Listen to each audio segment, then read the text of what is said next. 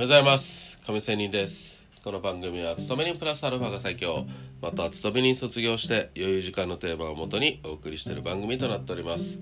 さて FX の話ですがオーダーの不思議という話をしたいと思います。さあ皆さん。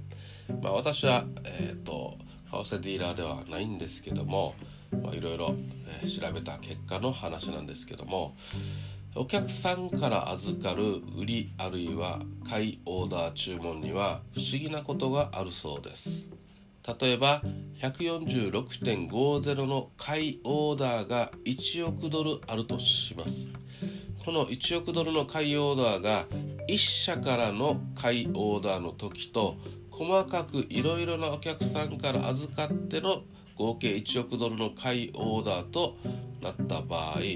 果たしてどちらの買いオーダーの方が下に抜けにくいかというところちょっとどう思いますか？どちらも買いなので、うん、あの下に落ちにくいかということは答えは複数のお客さんから預かった何件もの146.50の買いオーダーの方が下がりにくいそうです。多分1社が出してくるワンショット1億ドルの1枚岩よりも複数社が出してきた細かいオーダーの集合体の方がオーダー自体が売り圧力を受け止めるネットの役目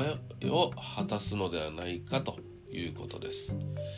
まあ何かね3本の矢みたいな話でありますが結構ディーラーの仲間の話間ではこういうことはコンセンサスのようにねえあるようです。一番オーダーが入りやすい00とか50とかいった水準というのはまさにこうした複数社からのオーダーが集まりやすくてさらにオプショントリガーも入りやすいのでさらに抜けづらくなるものかと思われますという話を今日は最後にしてみました。オーダーの不思議複数からのオーダーが強いですよという話でした